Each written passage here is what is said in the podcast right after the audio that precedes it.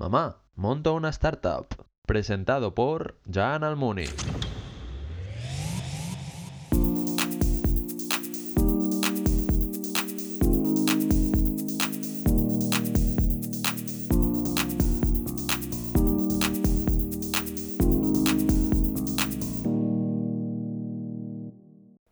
Buenas tardes y bienvenidos de nuevo a otro episodio de Mamá Monta una Startup. Hoy estamos aquí, como siempre, en las oficinas de Shelter. Eh, Jordi, ¿qué te parecen las oficinas de Shelter? Espectaculares, muy bonitas, súper grandes, cómodas. amplias, con luz, se ven magníficas y la verdad que estamos súper contentos. Si no sabéis qué es Shelter, son unas oficinas que se alquilan por horas, las podéis encontrar en su app, en su web shelter.com y ya podéis ir a visitarlas porque de verdad si necesitáis un espacio de reuniones o de o para hacer una junta, que tú has dicho antes que hiciste junta una junta, es perfecta, ¿no?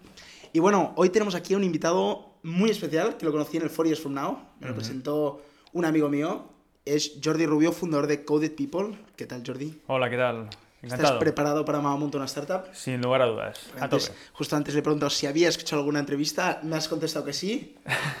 que era hiperfan, me ha dicho que andabas. no, es broma. ¿Has, has escuchado alguna o no, Jordi? Sí, sí, sí, empecé precisamente con el vínculo que nos unió a través de, de Iván, pues empecé a través de la, de la suya, bueno, la de su hermano, y pues nada. Iván, hermano de Dani de Neurafy, que vino al Correcto. episodio 7, creo que llevamos tantos que ya no me acuerdo, que vino en el episodio 7. Por cierto, que no lo, no lo he dicho, el libro de Uriol, que, es- que me regaló el otro día, Coaching de Vida, por si no lo tenéis, súper interesante, me lo regaló el otro día.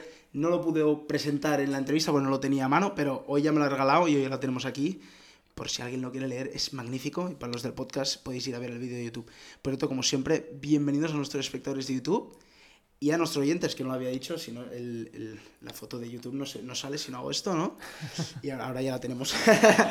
y bueno, Jordi, vamos a empezar con tu LinkedIn, como siempre. Muy bien. Jordi, la verdad que me lo presentaron, dijeron, ha fundado Coded, que es una escuela, y dije, "No, pues puede ser interesante. De repente te vienes tu LinkedIn y dices, ostras, este tío es más interesante de lo que me pensaba yo. Sí, sí, Es mucho más interesante, ¿no? Me he movido un poco, me gusta moverme. Digo, digo, ostras, digo, no tiene una escuela, si es que ya ha tocado todo. Porque Jordi, por lo que me ha explicado antes, Jordi, ¿cuándo empezaste? ¿A qué edad empezaste a en esto, en este mundo? Em, pues yo, eh, parece extraño ¿no? decirlo así, pero es que yo creo que desde los cuatro años aproximadamente que, que- que a que a mí ya me gustaba la programación. Yo me acuerdo que, para los que sepan lo que era la serie Cosas de Casa, estaba el Steve Urkel, ¿no? Yo, por así decirlo, era el Steve Urkel de mi vecino. Mi vecino tenía ordenador, claro, no todo el mundo tenía ordenador, ordenador lo tenía muy poca gente. Entonces yo me iba a su casa casi cada día para ver lo que hacía aquello, o sea que desde muy temprano. Pero empecé a trabajar y a compaginarlo con los estudios a los 15 años. Es decir, a los 15 años ya que ya quería, yo sabía que, a mí- que quería resolverle problemas a la gente a través de la tecnología, a través de la programación. Yo a los 15 años estaba cazando a Rayquaza y me costaba. Me costaba cazar un Pokémon y, y Jordi estaba programando ahí. Seguro que en un idioma que yo aún no sé ni programar. Pues un lenguaje que ya no existe y que era un lenguaje español. Eh, Programabas en, lenguaje en- en- en español con, con el, con el ordenador. Es el único que he tocado, ¿eh? era una cosa muy, muy, muy extraña, muy, muy extraña. Y bueno, Jordi, después de tus andaduras con 15 años, sí que empiezas la universidad en tus estudios en el 95. ¿Qué estudiaste? Porque no sale en LinkedIn, ¿no sale? Vale, yo empecé la ingeniería superior en informática, que al principio era de 5 años, luego la pasaron a 4 años, em, pero de seguida me di cuenta, es decir, ah, claro, cuando yo empecé ya con, con 18 años, ya llevaba algunos años haciendo cosas en empresas.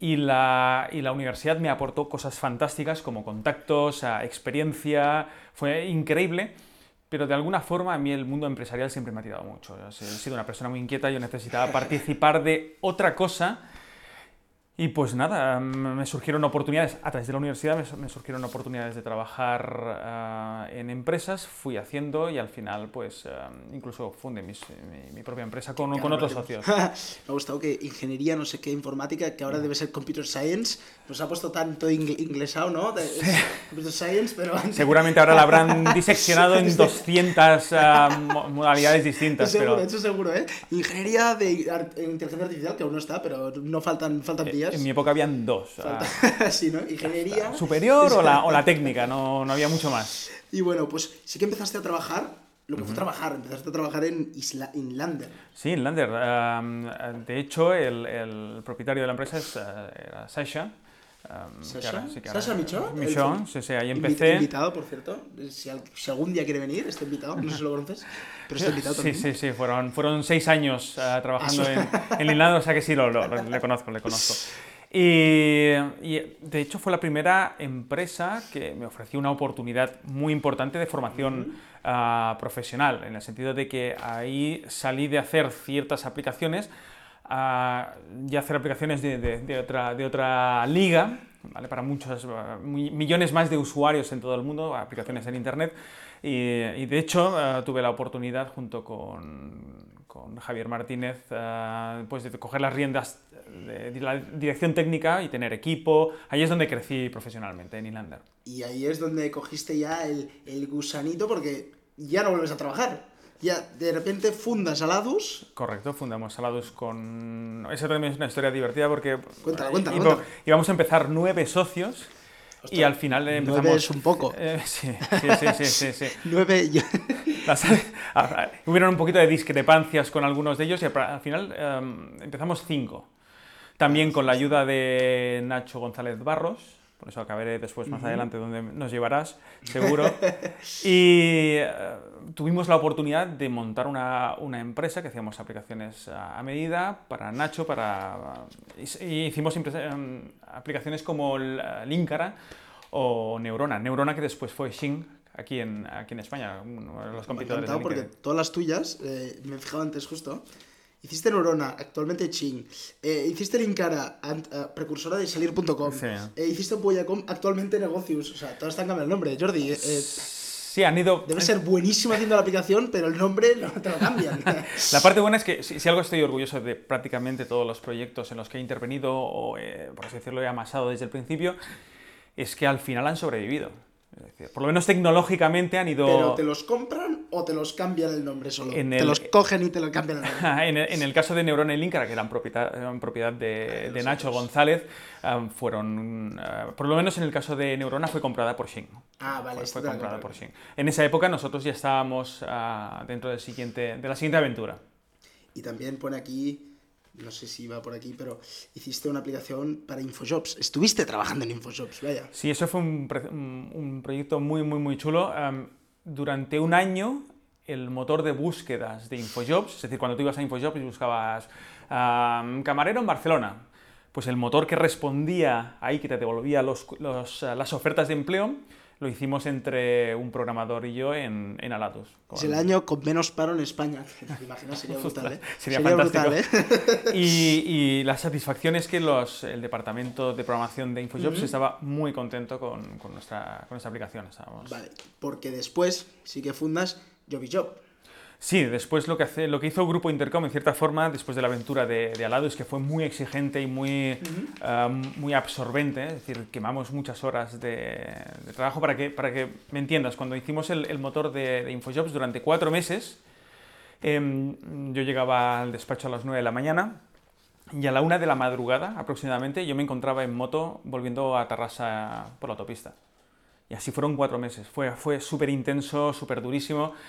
Y al final, Grupo Intercom, surgió la, la oportunidad um, de, crear un proyecto dentro y, por así decirlo, congelamos a la desmantelamos y nos uh, pasamos a diferentes negocios de, Grupo Intercom. Y ahí yo, um, Javier, que era el CEO de, de Aladus, y Silvia, que era la directora financiera, tuvimos la oportunidad de, junto con otra persona más, uh, montar uh, Job Job, que fue un proyecto también precioso. ¿Job Job tiene algo que ver con InfoJobs? Sí, no. Sí, no. Um, Job is Job es, una, es un portal que se dedica a ir a los países, coger las, uh, los, job, los infojobs ah, de cada país, ah, coger las ofertas y agregarlas y convertirse en un, en un buscador de ofertas de, de empleo. Mm. Qué bueno, porque después sí que trabajaste en el grupo Intercom, como estabas ayudándoles, te, sí. te pusiste dentro de consultor, estuviste también en Fundación Teaming y, si no me equivoco mal, has sido profesor también, pero ya empiezas este, hace dos años, hace dos años, en enero de 2018, hace un año y medio. Sí, ¿eh? Empiezas Code People, tu última aventura, que la tienes en la camiseta, enseña la camiseta sí, a la cámara. Sí, sí, aquí está. Code de Arena, que en realidad, que por lo que he visto hace más de tres años pone o... Bueno, lo que... empezado hace tres años, lo, pero... Sí, lo que sucedía es que cuando um, salí de, de, Grupo Intercom, estaba en uh -huh. Teaming, um, salí de, de, Grupo Intercom y estuve una temporada haciendo de, de consultor, mi perfil, ¿no? Um, y yo soy una persona súper inquieta. No, no, no, me gusta que me vengan a buscar las cosas, me gusta ir a buscarlas, a estar en el momento adecuado, en el sitio adecuado, pues me gusta ese tipo de movimiento. Uh, y, y, me, y, es raro que yo esté en un puesto fijo haciendo lo mismo constantemente. Entonces, um, lo que me encontré como consultor es que empecé a darle vueltas y a darme ya, ya, ya, darme cuenta de que empezaba a pensar de una forma relativamente peligrosa, ¿no? ¿Qué, ¿Qué, hago solucionándole los problemas a otro? Si a mí lo que me gusta es solucionarme mis propios problemas. ¿eh? Meterme, problemas, ¿no? me, me, gusta meterme en mis follones, en, en, guerras y... Entonces, en cierta forma, ya me estaba otra vez saliendo esa, esa, esa aventura que necesito y que necesita quiero problemas. Quiero, sí, sí, quiero, quiero aventuras, quiero follones, quiero trincheras quiero y barro. ¿eh? Sí, sí, sí, me, me, me gusta todo ese, ese tema, empezar cosas desde cero. Y me surgió la, la, oportunidad, estábamos montando en aquella época con un, con un socio, estábamos uh -huh. intentando meter, uh, montar una, un proyecto, una especie de Dropbox, pero para el sector de la educación. Es decir, algo um, no tan generalista como Dropbox. Lo, lo que después, uh, al cabo de un par de años, salió Google Classroom, uh, pues un Dropbox uh -huh. para el sector de la educación, ¿no? Espe menos generalista y más especialista. Nosotros ya teníamos esa idea. Y, ¿Google Classroom funciona, tú crees? Sí, sí, sí, yo lo utilicé y es, uh -huh. es útil, es útil, es realmente útil. La cuestión está que eh, por, um, llegué a, me pusieron en contacto con un, con un, colegio, ese colegio, el director, pues estuvimos una hora hablando de este proyecto tal, y le gustó en cierta forma um, como, pues, mi, mi, forma de ser, cómo explicaba y tal, y me, y me preguntó si quería ser, uh, llevar la, la, la asignatura de informática en su, en su colegio. Y al principio dije que no. Y te voy a explicar por qué cambié de idea. Esta también, soy, soy, soy una persona de anécdotas. En, en, team, en, en Teaming, um, su funda, el fundador de la idea, Jill Van, uh, Jill Van Halen, me explicó una vez una anécdota, me gusta quedarme con las anécdotas y con la experiencia de, uh -huh. de, la, de la, gente, creo que es importante. Y una vez me, me, explicó, él daba charlas sobre su, el problema personal que había tenido, por lo que había nacido Teaming en aquel momento, ¿no?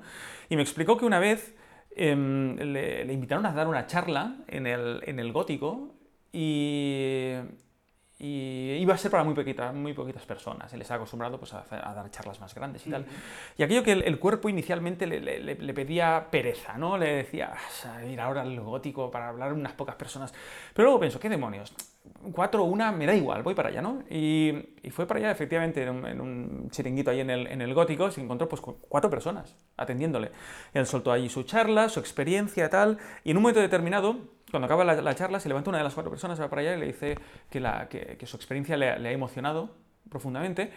Uh, pues era el, el, hijo de Isidro Fainé, es decir, el, el presidente de aguas de, de, Akbar, de las aguas de Barcelona. A, a mí me vino a saludar un día. Pues, pues estaba ahí, una de las cuatro personas era una de las personas más representativas de este país, ¿no? Y, con, y, con, y, y que quería ayudarle, quería entrar en el, en el, patronato, en la fundación Timi y tal, todo, todo fantástico, ¿no? Fíjate, al final cuatro personas el hecho de no desaprovechar un momento de estas características. Entonces, cuando, cuando, volviendo otra vez al tema de cuando me ofrecieron ser profesor, al principio le dije a mi, a mi socio en aquel momento, le dije, no, no, pero luego dándole vueltas unos pocos minutos, tampoco tardó mucho. ¿eh? y soy una persona de pam pam. Y, y, y, le volví a llamar y digo, no, no, dile a Stefan que, que sí, que, que sí, que voy, que voy, a ir a escucharle, voy a, voy a ir a hablar con él. Y me acuerdo que estaba volviendo a la autopista, estaba yendo hacia este colegio y eh, yo, yo, es que remo, soy un salmón, ¿no? Yo contracorriente. Y estaba pensando, estoy convencido de que sé lo que, que, quieren, lo que quieren de mí. Y no, no, no, no, yo les voy a decir otra cosa. Y me acuerdo, nos, nos sentamos la directora de, de la Capta Studies, directora de estudios de la, de la ESO, y el director pedagógico Stephanie Mónica, y me senté allí y Estefan uh, empezó a decirme, ah, pues eso, tal, habíamos pensado. Y me acuerdo que le dije, ya sé lo que quieres de mí, ¿sabes? ya sé lo que quieres de mí, pero yo vengo... Ahí. Sí, digo, yo vengo a venderte otra cosa distinta. Yo vengo a venderte otro, otro proyecto distinto. Y claro, la sorpresa fue un poquito ahí. Y le digo, mira, yo creo que te has interesado para que yo dé la, la ofimática, ¿no? La informática la tradicional. Que, la que hemos dado todos la... en el cole haciendo Excel, correcto, Word, correcto. PowerPoint. Entonces le dije, pero yo vengo a ofrecerte otra cosa. Le digo, ¿qué te parece si a tus alumnos, en vez de enseñarles a ser grandes utilizadores de aplicaciones, les ayudamos a ser grandes creadores de aplicaciones. Eso es... Ser creativos, no utilizar lo de otros, sino tener la imaginación um, y ser capaces de construir so- las, las- las soluciones del futuro. Claro. Y pues quedaron encantados, les gustó mucho, les encajó mucho la idea y entonces estuve allí tres años. ¿Por qué no Pues- viniste a mi cole, Jordi? Podrías haber a mi cole también. Sí, sí, sí. Me, me me- me- encantaría. De hecho, el sector de la educación me dejó un grandísimo sabor de boca. Primero, bueno, no- primero, pero no por orden, ¿eh? Ah, por los alumnos, porque al final em, la experiencia de la educación es, es- es- es muy humana. Al final es, increíble los pasillos, la- cruzar con tanta gente. Em, tuve más de 400 alumnos al final, a lo largo de todos los años que estuve allí. Y, y aprendes, ellos creen que aprenden mucho de ti y yo les decía, no, pues si, en realidad sois vosotros Yo los que me estáis enseñando a vosotros, a, a- a mí. Pero además, evidentemente, porque allí dentro habían un montón de profesionales que al final han sido, algunos de ellos, grandes amigos y que me los quiero con, con- con locura, ah, son exprofesores y y pues eso, se estableció una, una- una relación fantástica. Con lo cual me encontré una comunidad increíble tanto de profesorado como, como de alumnado. Y pues nada, salí súper enamorado, solo que, eh, claro, al cabo de tres años eh, el pez necesita volver a su agua, ya necesita volver. La cuestión está que yo entré allí para entender, intentar oler alguna oportunidad, a ver si había alguna oportunidad dentro del sector de educación, entré básicamente por eso. Acepté el trabajo porque pensé, ¿qué demonios? Voy a ver si dentro del sector de educación, pero desde dentro, vamos a ver si hay algo am, que merezca la pena ah, resolver con la tecnología. Y efectivamente encontré, estaba en el sitio adecuado, en el momento adecuado, con lo cual al estar allí, ah, ahí nació Codet Arena. Codet Arena. ¿Dónde te pueden encontrar Codet Arena? Eh, la web actual está en codetarena.com y en- Codetarena.com. Está, bueno, lo de la Correcto. camiseta para los del podcast, codetarena.com. Y en demo.codetarena.com está la última versión, que es la que ah, utilizarán los centros educativos para el curso que viene. Si nos pasas un vídeo lo ponemos por redes sociales y una demo también la ponemos por redes sociales, ¿eh? Sin Jordi, lugar a la pasaremos porque creo que es muy importante, lo que has dicho es brutal, porque la verdad que sí que tenía una pregunta te la voy a hacer porque empezamos ya las preguntas. Venga. Llevamos 17 minutos ya, Jordi. Venga. Voy- Ya te, ya- te he avisado. No, no, yo cuento A mí me gusta cascar, pero- yo me lo paso bien. Yo estaría, si de verdad, cuando tengamos el tiempo, yo estaría 5 horas, pero problema es que los espectadores a veces dicen, oye, yo estoy mucho. yo Yo, sí. estaría horas, ¿eh? Yo estaría horas. Venga, pues vamos. Em, no, la pregunta tenía si crees que tendría que ser obligatorio estudiar programación en los colegios. Primero, va a ser obligatorio. Es decir, em, la programación es una de esas situaciones increíblemente extrañas en las, porque vivimos en una sociedad absolutamente tecnificada, estamos rodeados de tecnología, esa tecnología al final está programada. Somos grandes eh, usadores de, de tecnología, ¿eh? le damos al dedo muy bien, pero somos grandísimos ignorantes de cómo funciona eso ahí dentro. Y la programación es una disciplina muy similar a cualquiera de las ciencias, ¿vale? Te estructura el cerebro de una forma muy, muy, muy, muy particular porque, porque, porque em, te ayuda a, a mejorar el pensamiento abstracto, el pensamiento crítico constructivo, la lógica. Entonces, en prácticamente todo el mundo, o ya se ha legislado y se, se ha metido, no la informática, se ha metido la programación dentro del sistema curricular, o como pasa en Europa, estamos a la antesala de la legislación. Es decir, en, en prácticamente todos los países de, de Europa, desde hace varios años, se han dotado partidas presupuestarias para formar a los profesores, para empezar a formar a los profesores, que es la antesala de, de- que entre por ley en el, en el currículum de los alumnos. O sea que, evidentemente, en 3, 5, no más años, la programación estará como las matemáticas, como las lenguas, como la historia o la geografía. ¿Y ahí estará Codet Arena? No, Jordi. Claro, nosotros. Sí, claro, pam, hay cuña. Claro, claro. Ah, De, de hecho, de hecho, el principal problema que tienen todos los ah, países, todos, es precisamente que los profesores que van a tener que enseñar programación son profesores que ni han estudiado en la carrera de programación ni en su etapa educativa. Y nosotros hemos creado esta herramienta precisamente para que estos profesores que no tienen conocimientos de programación tengan un aliado, una inteligencia artificial que les ayuda a meter la programación en sus clases. Totalmente. Tengo una, tengo una pregunta para ti, porque visto has hecho negocios de internet, de digitales, pero ¿qué opinas del blockchain y de, y de la inteligencia artificial? Tanto que desde los cuatro años ya programas tal, no, no has tocado blockchain, no has tocado inteligencia artificial, ¿lo tocarás? ¿Opinas que es bueno o que es malo? ¿Qué opinas, Jordi? Bueno, desde, des- es cierto que el blockchain le he seguido la pista en cuanto a que, a que, he entendido cómo iba funcionando uh, en los últimos um, cuatro años de forma fuerte. Eh, y evidentemente es una tecnología que ha venido para quedarse, es una tecnología uh -huh. que, que, aporta muchas oportunidades, que no son simplemente las, las puras de mercantilismo monetario, sino que eh, en otros aspectos de seguridad ofrece eh, funcionalidades muy, muy, muy, muy valiosas. ¿no? Y en cuanto a la inteligencia artificial, pues como, como todos los debates que se, está, que se están llevando a, adelante, no es tanto la utilidad, la utilidad es, es increíblemente evidente, por ejemplo, como, como Arena, ¿no? el hecho de que algo sea capaz de mimar alumno a alumno de forma automatizada y generándole planes a medida y tal. Sí, sí, pero, pero la ética aplicada a la inteligencia artificial en otros aspectos, ahí sí que habrá que ir con un poquito más de, de cuidado. Claro. No será el caso de Codet Arena, pero si pensamos en fines eh, quizás militares o menos eh, agradables. Hay unos vídeos de Boston Dynamics. Boston Dynamics, que a veces te salen con unas abejas que se controlan sí. y que apuntan y dices, madre mía, mamá, esto lo ponen por Barcelona. Sí, sí, ahí, es algo, ¿eh? ahí de, de, hecho la comunidad científica ya empieza en cierta forma a ponerse en pie de guerra para decir, o por lo menos para exigir un, un marco ético que, que, pues que regule el desarrollo o, la, o, el avance de este tipo de tecnologías, sí, que puede ser tan increíblemente fantástico para la humanidad como, como perjudicial. Porque Elon Musk está cagado. Yo Elon Musk a veces veo entrevistas suyas que digo, madre mía, este tío sí está listo y yo, no, yo me lo creo. Yo, no, no solo eso, no, no, no, recuerdo ahora exactamente la, la, la, cita exacta, pero creo que fue Stephen Hawking antes de morir, poco antes de, de morir, que también hacía alguna reflexión al, al, respecto con, con, respecto a la inteligencia artificial, o sea que habrá que estarles a, estar un poquito atentos. Sí. Eh, Jordi, una, un, la última pregunta ya para ya entrar en mojate un poquito, para que unas preguntas más picantonas. Eh, la de, así rápida, ¿qué querías ser de pequeño? Ostras, programador. Es que, ¿Programador? Sí, sí, sí, es que ya, ya te digo, oh. eh, era, era Mira, te voy a contar otra anécdota y es, es, todas son reales, es porque las he vivido. Eh, cuando acabamos la selectividad, yo, yo viví una, una situación súper curiosa. Me acuerdo que estábamos delante de los tablones de la gente que había probado la selectividad, ¿no? Estaba ahí con, con mi amigo, con el, con el Mata. Y está, y Grande Mata.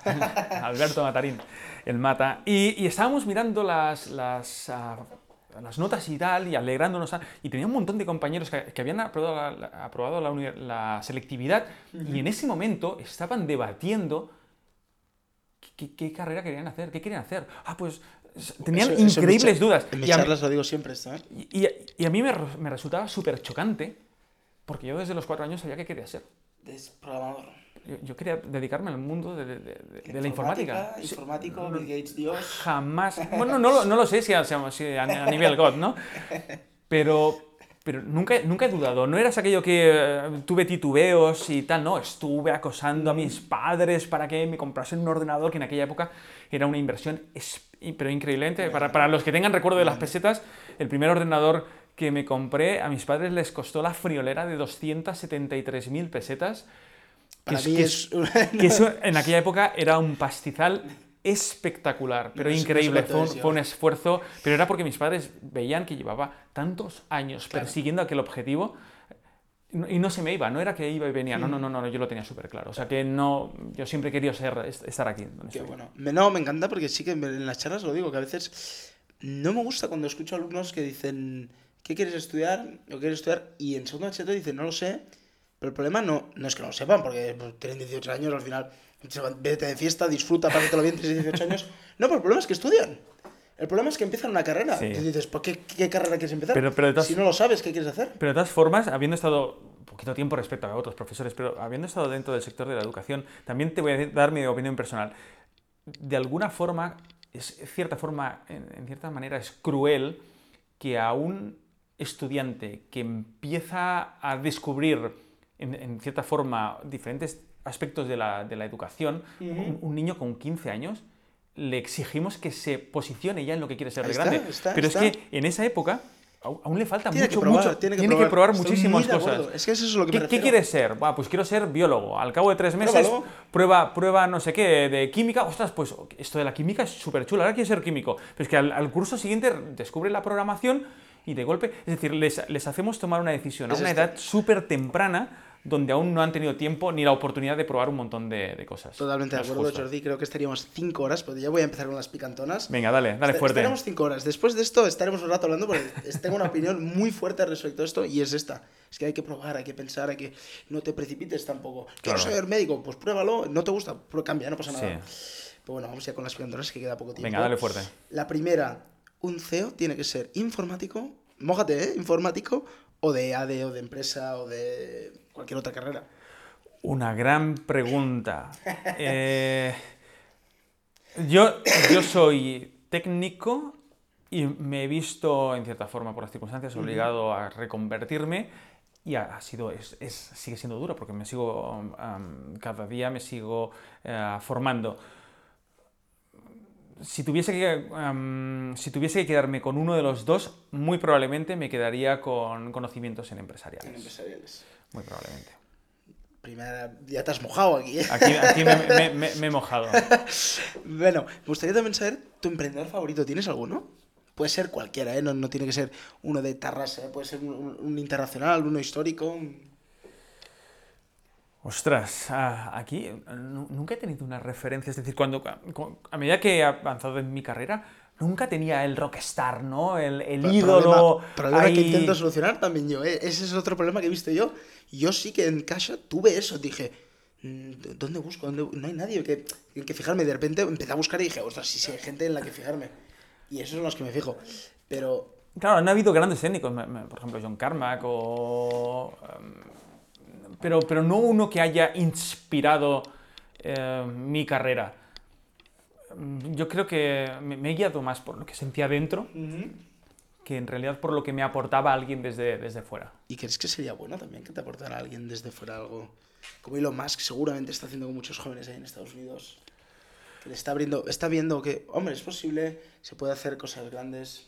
Em, sí, lo, único que, que hace, hace mucho, mucho, mucho tiempo que empecé a entender que una cosa es lo que nos venden de ese tipo de estrellas desde fuera y otra lo que desde dentro en realidad los colaboradores o en el caso no casi clásico de Steve Jobs no Ah, encumbrado y tal pero los colaboradores cerca- cercanos Sí. decían que era ese tipo perdón que era ese tipo de, de lo que Lisa Weisman, que era una alta ejecutiva de Oracle, eh, decía que eran líderes um, dimishers, ¿no? Aquellos que eh, cuando te pones con ellos sacan lo mejor de ti, pero te drenan las energías. Es decir, Claro, cuando estás al lado sí. de un dimisher es el que sales creyendo que eres, que eres lo peor, que no estás llegando a objetivos y tal.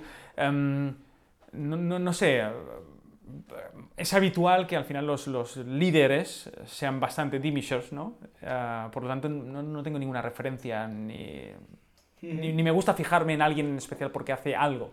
Yo tengo mi plan de ruta y sigo adelante. Eh, ¿Tienes algún videojuego favorito? Porque he visto que Code Arena es bastante videojuego. ¿Tienes Wow. alguno favorito? Uno. Uno, Jordi. Eh, Va, venga.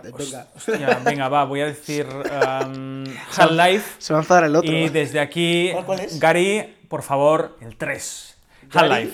Half-Life. Half-Life. Y por favor que saque No el he 3. visto el juego y no sé quién es Gary. Gary, saca el 3. Por, por- por favor, Gary, Gary siempre dice que cada vez que alguien dice ¿cuándo lo vas a sacar? Lo retrasa un año. O sea que lo siento, fans de Half-Life, un año más. Half-Life. Half-Life, sí, sí, sí. ¿De qué va Half-Life?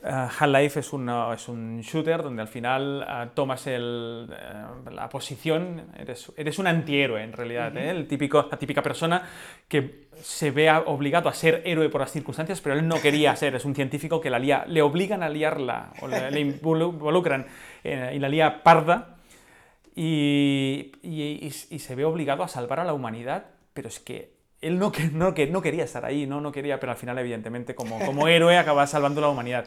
Y es un grandísimo antihéroe y me, y me encanta. Bueno, Jordi, llevamos 29 minutos. Te voy a hacer las últimas tres preguntas. Venga, le doy fuerte. La primera es, ¿crees que habrá más aventuras tuyas, personales? ¿Más startups, más proyectos? ¿Crees que habrá alguno más? Em, Coded People, igual que te, que te comentaba que yo soy un culo inquieto y no puedo estar mucho... Coded People, con Coded Arena tenemos tantos proyectos, tantas, tantas, tantas, tantas Dentro, cosas ¿no? por hacer, es tan increíblemente ambicioso que me veo una burrada de, de años aquí dentro. O sea que mm, no, no lo sé, pero... ¿Habrá otra entrevista antes que otro proyecto? Sin, sin lugar a dudas. tenemos, tenemos muchas cosas por hacer. Bueno, y las últimas dos, las que siempre hago. La primera, ¿en qué momento y cómo fue el de mamá, monto una startup? Wow. ah, es que Supongo sí, que contigo, a lo mejor, ya empezando con cuatro años a programar, tus padres dijeron, sí, Jordi, sí, sí, lo, lo que digas, ya, ya, ya". En- no, vino, vino, vino condicionada porque cuando estuvimos en, en, en Inlander hubo en cierta forma un momento en el que nos dimos cuenta un conjunto de personas que queríamos ser dueños de nuestras decisiones. Y fue, fue ahí, perdón, darme cuenta de que quería empezar a controlar mis, eh, el, el propio rumbo de mi empresa. ¿Y, y tu madre cómo se tomó, sus, tus padres cómo se lo tomaron? Eh, Aún no lo saben. eh, mi, mi padre una vez le dijo una, una frase a mi madre, me dijo, eso me lo contó mi madre, lo siento papá, la mamá me lo dijo. Eh, eh, mi madre me dijo, tu padre me ha dicho, ah, ¿te das cuenta Ana? Eh, al final cada uno acaba buscando su propio camino. Y ese- Ah, esa, esa, esa, esa frase me quedó, me quedó grabada y, es, y, es, y es lo que, es lo que siempre he intentado, buscar No, mi propio buenísimo. camino. Y la última, un deseo para este 2019, Jordi. Pues que toda la gente que emprende de corazón y que, y que lo arriesga todo, por lo menos que tengan una oportunidad. Increíble, Jordi. Pues muchísimas gracias por estar o con nosotros hoy aquí en esta entrevista. ¿Te lo has pasado bien? Sin lugar a dudas, y muchas gracias por la oportunidad. No, gracias a ti por venir. Y muchas gracias a los espectadores por estar ahí otra semana más. Espero que os la hayáis pasado bien. Y nos vemos la semana que viene con más. Chao, nos vemos.